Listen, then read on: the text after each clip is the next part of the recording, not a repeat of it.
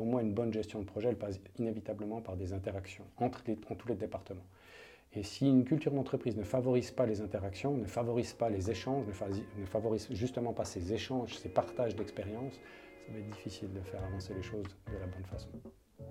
Bonjour à toutes et à tous et bienvenue dans ce nouveau podcast. Comme d'habitude, on va discuter avec des idéastes pour vous aider à développer vos idées et upgrader vos projets. Avez-vous déjà géré ou organisé un projet? Manager les différents acteurs de celui-ci? Et vous occuper de la bonne communication et de son bon déroulement. Dans tous les cas, on se retrouve aujourd'hui au CPLN à Neuchâtel pour parler avec Michel Coher. Michel a été en charge du développement de produits horlogers pendant 25 ans avant de créer, organiser et gérer le département R&D du Movado Luxury Group à Bienne. Une collaboration continue avec l'ensemble de la chaîne logistique lui permettra d'acquérir une vision systémique des organisations et ainsi proposer des solutions d'amélioration des processus de développement, de production et de management. En 2019, Michel rejoint la société Gaffner Perspective et anime aujourd'hui des formations dans les écoles professionnelles et accompagne les entreprises de Suisse romande dans le développement de leurs projets. En tant que consultant, Michel va nous expliquer les six phases de la gestion de projet. Tout d'abord, l'état présent, puis l'état désiré, la stratégie et le plan d'action à mettre en place, puis piloter et évaluer le projet. Vous pourrez ainsi réussir vos projets et atteindre vos objectifs. C'est parti. Alors Michel, bonjour. Merci pour ta participation. Merci tu es consultant depuis plusieurs années, donc avec plusieurs années d'expérience dans le monde de l'horlogerie. Mhm. Et tu vas nous expliquer comment mener à bien un projet en six phases. Tout d'abord, est-ce que tu pourrais nous rappeler à quel point c'est compliqué de démarrer un projet entre l'idée qu'on s'en fait et ce qui en ressort? Alors, c'est une très bonne question et je pense qu'elle est même incontournable. C'est toujours essayer de bien comprendre d'où on part il y a toujours un premier problème, c'est la, compréhension du contexte de base. Le contexte de base est fondamental. Le mandant vient avec une idée préconçue, en tout cas l'idée que lui peut se faire de, son projet, et il faut absolument qu'on puisse aligner une, parfaite compréhension entre ce que lui, il a décrit et ce que nous, on sera réellement capable de mener comme projet. Donc on voit bien que dès le départ, il peut y avoir de l'incompréhension, donc des problèmes de communication ou autres entre les différentes parties du projet C'est quasiment systématique. Chacun a une, opinion tout à fait personnelle du projet.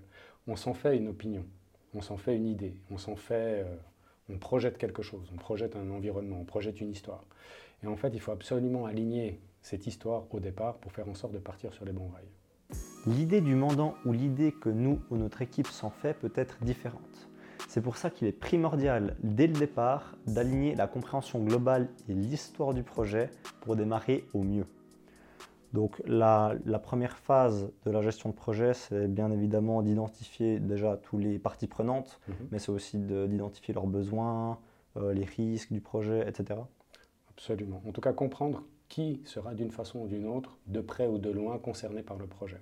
Donc on, résume ça euh, sous, le terme partie prenante, mais pour moi, partie prenante, ça, doit pousser inévitablement à plus de réflexion. Qui sera concerné par ce projet? Qui sont les personnes directement concernées? Qui sont les, personnes indirectement concernées? En quoi elles vont potentiellement pouvoir avoir une influence sur ce projet? Ça, c'est très important de comprendre. Est-ce que les besoins euh, de ton expérience, donc est-ce que tu as remarqué si les besoins des parties prenantes varie en fonction de chaque projet ou est-ce que d'une manière générale, euh, ces mêmes besoins reviennent? Je ne peux pas dire s'il y a vraiment une systématique, mais euh, les besoins des parties prenantes, je dirais que non. Il vaut mieux pas considérer qu'ils sont systématiquement les mêmes, ils sont souvent différents, il y a des besoins qui sont différents, il y a des compréhensions surtout qui sont différentes. Et à mon avis, c'est vraiment la plus grande des difficultés. C'est une partie prenante, elle est un peu comme une personne, n'importe quelle personne finalement qu'on pourrait côtoyer tous les jours c'est qu'elle peut avoir une certaine compréhension à un moment T, mais une autre compréhension quelques jours plus tard. Donc cette analyse des parties prenantes, elle est vraiment très importante parce qu'en fonction de l'importance du projet, ça va avoir certainement un impact, ça va peut-être potentiellement attirer d'autres parties prenantes auxquelles on n'aurait pas pensé. Et c'est ça qui est vraiment très important de comprendre dès le départ. C'est quelles sont les parties prenantes impliquées, concernées, et en quoi il va falloir répondre à leurs besoins en fait. Tout à l'heure, euh, on discutait du contexte euh, c'est vrai qu'on a remarqué que les gens aiment bien savoir à quelle sauce ils vont être mangés, dans quel contexte est-ce qu'ils sont. Euh, tu as remarqué ça aussi de ton expérience que c'était une chose fondamentale pour, pour mener à bien un projet aussi on a besoin de raconter une histoire, une histoire, une histoire qui permette de, comprendre comment on va raccrocher les wagons de ce projet-là.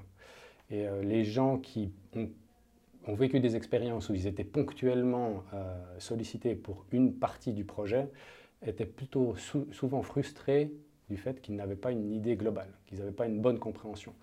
On, on a parlé d'écosystème aussi un petit moment tout à l'heure, et pour moi, je pense que c'est un des meilleurs moyens de comprendre ce qu'est le contexte. Ça représente un ensemble d'activités qu'il va falloir mettre bout à bout. Et cette activité, elle a besoin de ressources, euh, ressources humaines ou matérielles, et il va falloir faire des liens entre tout ça. Et on a besoin d'expliquer ces liens entre les différentes parties prenantes, entre les différents membres de l'équipe projet. Au début du projet, il faut savoir qui va faire partie du projet, mais surtout pourquoi ces personnes vont en faire partie. Avoir une compréhension globale leur permettra de faire des liens entre les ressources nécessaires au projet et de les utiliser au mieux, mais également d'évoluer dans un contexte plus confortable. L'état qui suit l'état présent, donc ce dont on vient de discuter, c'est l'état désiré, c'est de se faire une idée précise de là où on va. Absolument. L'état désiré, c'est imaginer quels sont les objectifs qu'on veut atteindre.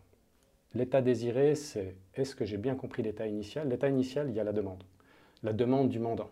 Il se fait une certaine idée de ce qu'il aimerait obtenir au final mandants qui sont en interne ou en externe. Et l'état désiré, c'est essayer de se projeter dans, le futur en se disant voilà, c'est ce qu'on doit obtenir. Et ce que je cherche à obtenir, je dois réussir à le formaliser de la manière la plus claire possible, de manière à pouvoir aligner aussi les besoins bah, du mandant en l'occurrence et de l'équipe projet. Quels seront les, les travaux à effectuer pour pouvoir aboutir à cet état désiré? L'état désiré, c'est la finalité du projet. Qu'est-ce que mon équipe devra avoir accompli à la fin du mandat? Cela lui permettra de savoir où elle va.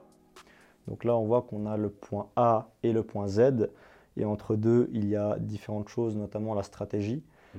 Euh, et d'ailleurs, c'est euh, dans la stratégie, il y a plusieurs points abordés, notamment l'analyse de risque, les scénarios, etc. Mmh. Bah, il faut définir quelle est la meilleure stratégie pour pouvoir atteindre l'objectif. Donc, euh, pour essayer de viser l'objectif et de, ne pas manquer l'objectif, je dirais qu'il faut déjà se prémunir de tous les risques potentiels. Donc pour moi, les outils qui sont incontournables, c'est l'analyse des risques, l'analyse des parties prenantes et faire une analyse SWOT qui permet d'élargir encore le contexte du projet. Une fois qu'on a fait ces analyses-là, on a une bonne compréhension des difficultés qu'on pourra rencontrer tout au long du projet. Et on cherche vraiment à se prémunir de ces difficultés le plus tôt possible. Est-ce qu'il faut prévoir plusieurs scénarios, donc positifs et négatifs, pour mener à bien le projet? Le scénario est quelque chose de vraiment fondamental. Euh, j'ai pour habitude de dire qu'une équipe projet elle a besoin de se projeter dans le projet. Et le meilleur moyen de se projeter dans le projet, c'est d'avoir un scénario. Être capable de dérouler un scénario de manière à pouvoir expliquer quels seront les enchaînements d'opérations effectués pour pouvoir atteindre l'objectif final. Le scénario ou les scénarios euh, passent inévitablement par une, analyse des différents besoins et des différentes étapes qu'il va falloir euh, mettre bout à bout. Et il n'y a pas forcément une bonne façon de procéder, il peut y en avoir plusieurs. Et l'élaboration d'un scénario, ou de deux scénarios, de plusieurs scénarios, sert justement à déterminer quel sera le chemin le plus court, le plus efficace, le plus, le plus efficient finalement. Comment atteindre l'objectif final? La réponse dépendra de la situation et donc seul vous pourrez y répondre.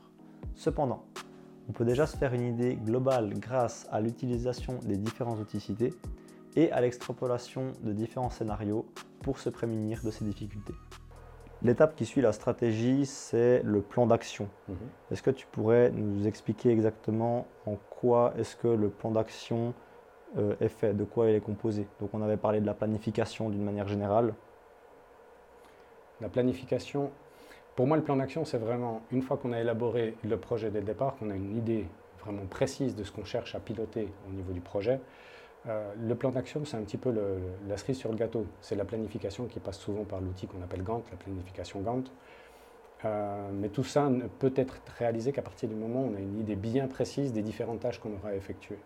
Donc, on doit identifier des tâches. On doit absolument identifier des tâches qui seront incontournables, qu'on va devoir répartir en termes de rôles et responsabilités au sein de l'équipe.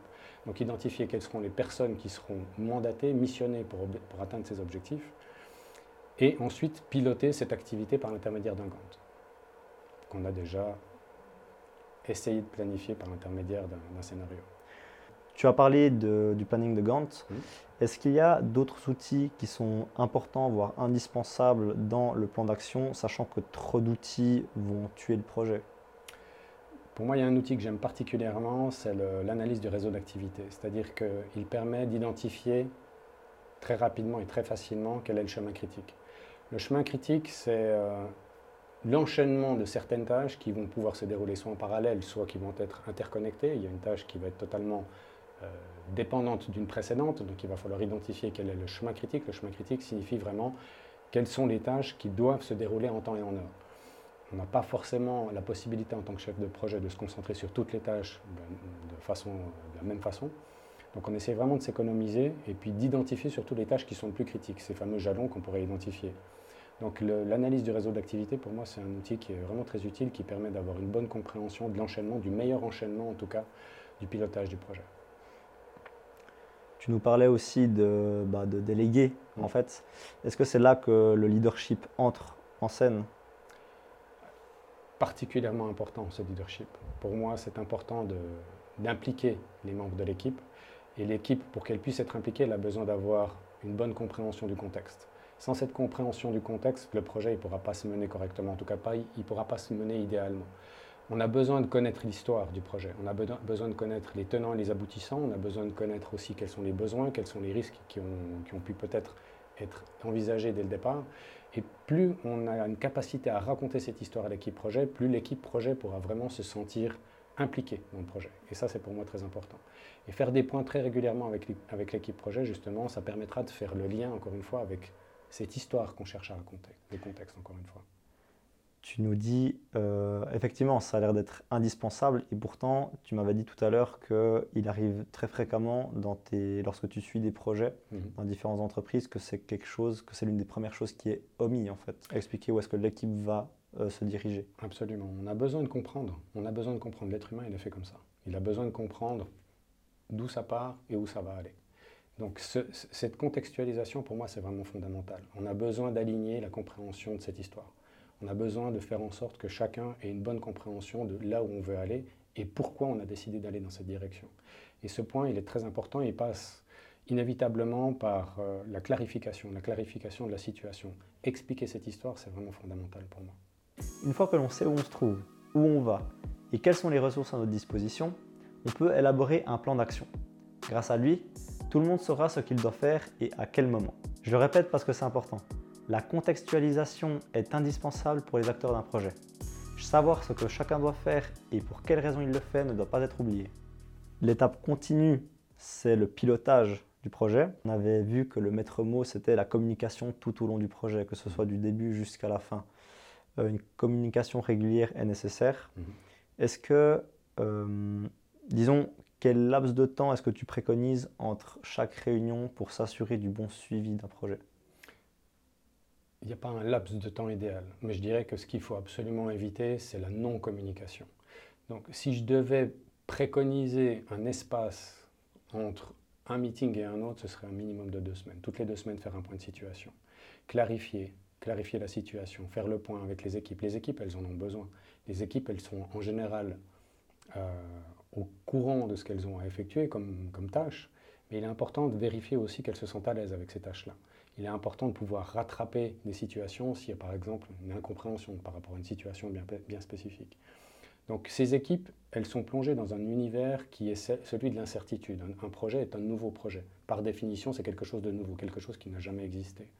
Donc si ça n'a jamais existé, ça peut créer, euh, d'une certaine façon, on ne va pas parler de mal-être, mais une incertitude. Et cette incertitude, il faut pouvoir l'identifier assez rapidement.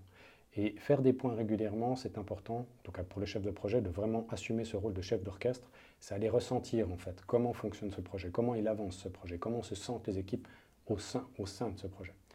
Et c'est lors des réunions qu'on arrive à sentir le contact, l'ambiance qui pèse sur l'équipe, si elle est plutôt positive ou négative. Absolument. Puis c'est là où on peut commencer à, remettre un petit peu les choses, euh, réaligner en fait, euh, si nécessaire, certains points, en tout cas refaire, euh, le point de situation, puis vraiment d'entretenir ce dialogue d'entretenir cette confiance. On, confie en fait une responsabilité à quelqu'un, c'est-à-dire qu'on va lui faire confiance, mais il faut jamais oublier qu'il y a toujours une zone d'incertitude, une zone de doute, Et le doute fait partie aussi du projet, et c'est important de savoir l'identifier et surtout de le mettre sur la table. Donc créer des moments qui permettent justement de faire le point sur des, des moments un petit peu plus difficiles. La non-communication peut détruire un projet. C'est pour ça qu'il est indispensable d'assurer un suivi avec l'équipe et ses membres. Cela permet aussi au chef de projet d'identifier certaines incertitudes qui planent encore vis-à-vis de certaines tâches. Que peux-tu nous dire par rapport au retour d'expérience entre chaque projet? Qu'il est malheureusement souvent euh, oublié. Ce retour d'expérience, il est, essentiel pour la simple et bonne raison, c'est que ça permet de relâcher la pression. Ça déjà, faut pas, faut, pas le sous-estimer. Les gens ont vécu un moment qui n'est pas forcément toujours idéal. Il y, a eu, des hauts, il y a eu des bas, il y a eu des succès, il y a eu des échecs, plutôt des erreurs ou des moments peut-être plus difficiles. Et faire un point de situation permet de clarifier les choses, permet de poser sur la table des, vraies améliorations potentielles, et ça, il ne faut jamais le sous-estimer, et ça vient, ça vient fédérer en fait l'esprit d'équipe, ça vient créer cet esprit d'équipe que tout le monde attend en fait. Le retour d'expérience pour moi, c'est vraiment le moment qui permet de, de créer l'équipe, de créer l'équipe et de faire un point de situation sur ce qui s'est passé.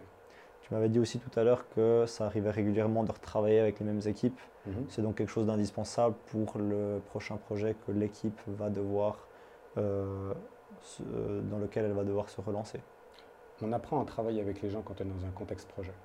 Donc, c'est important de pouvoir vraiment régulièrement faire le point avec cette équipe et créer ces liens qui sont très importants les membres d'une équipe projet, en fait, ne sont pas une équipe dédiée projet. On a, on a tous un métier dans l'entreprise, on a tous un rôle prédéfini dans l'entreprise, et on est sollicité ponctuellement pour effectuer une tâche ou des tâches dans un projet. Donc naturellement, on n'est pas amené à travailler uniquement avec cette équipe, on est amené à travailler dans notre environnement professionnel. Donc il faut absolument créer ce moment qui permette aux gens de s'exprimer et d'apprendre à se connaître, d'apprendre à travailler ensemble. Le retour d'expérience est indispensable pour une équipe et particulièrement si ses membres devront retravailler ensemble. Cela permet de faire le point, mais également d'échanger et de créer des liens. Mais il n'y a pas que ça. Le management, soit l'organisation de l'entreprise, a également un rôle à jouer. Mais quelle est l'influence du management par rapport à un projet un, nouveau projet est forcément quelque chose qui va se dérouler au sein d'une entreprise. L'entreprise, elle, a une certaine vision, elle a certains objectifs. Donc elle doit avoir une organisation qui permette à ce projet de pouvoir voir le jour dans de bonnes conditions. Donc il doit s'appuyer sur une organisation qui permette de soutenir les équipes. Donc il doit y avoir une culture d'entreprise aussi qui favorise le partage, qui favorise les échanges, qui favorise les interactions, qui favorise la responsabilisation, mais qui favorise aussi la confiance la confiance est fondamentale dans la gestion de projet. La, gestion de projet, comme n'importe quel management, en fait, c'est gérer une nouvelle activité en permettant, en créant le contexte qui permette à chacun de pouvoir s'exprimer de la meilleure des façons possibles, que ce soit professionnellement, que ce soit oralement, que ce soit concrètement parlant en tout cas. Donc le management, pour moi, il est, c'est l'organisation de l'entreprise et c'est la culture d'entreprise qui favorisera en fait une bonne gestion d'équipe. Est-ce que ça t'est déjà arrivé d'arriver dans une entreprise qui a une mauvaise culture un, mauvais soutien de la part de tous les collaborateurs et que euh, et que il y ait des difficultés dans le projet par rapport à ça? Euh, L'entreprise euh, panier de crabe un peu? Ouais.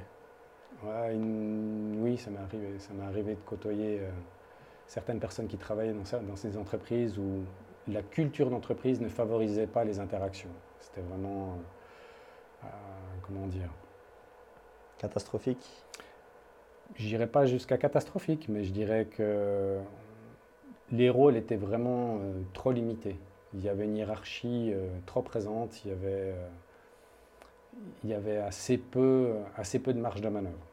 Pour chacun des, des parties prenantes? Pour chacun des départements finalement. Tout était vraiment très, très bien organisé, très saucissonné, mais en fait, on n'essayait pas de favoriser les interactions. Et pour moi, une bonne gestion de projet, elle passe inévitablement par des interactions entre, entre tous les départements. Et si une culture d'entreprise ne favorise pas les interactions, ne favorise pas les échanges, ne favorise justement pas ces échanges, ces partages d'expériences, ça va être difficile de faire avancer les choses de la bonne façon. Alors Michel, merci beaucoup pour ta participation et de tes, précieux conseils. Quant à vous, je vous retrouve prochainement pour une nouvelle vidéo et d'ici là, portez-vous bien.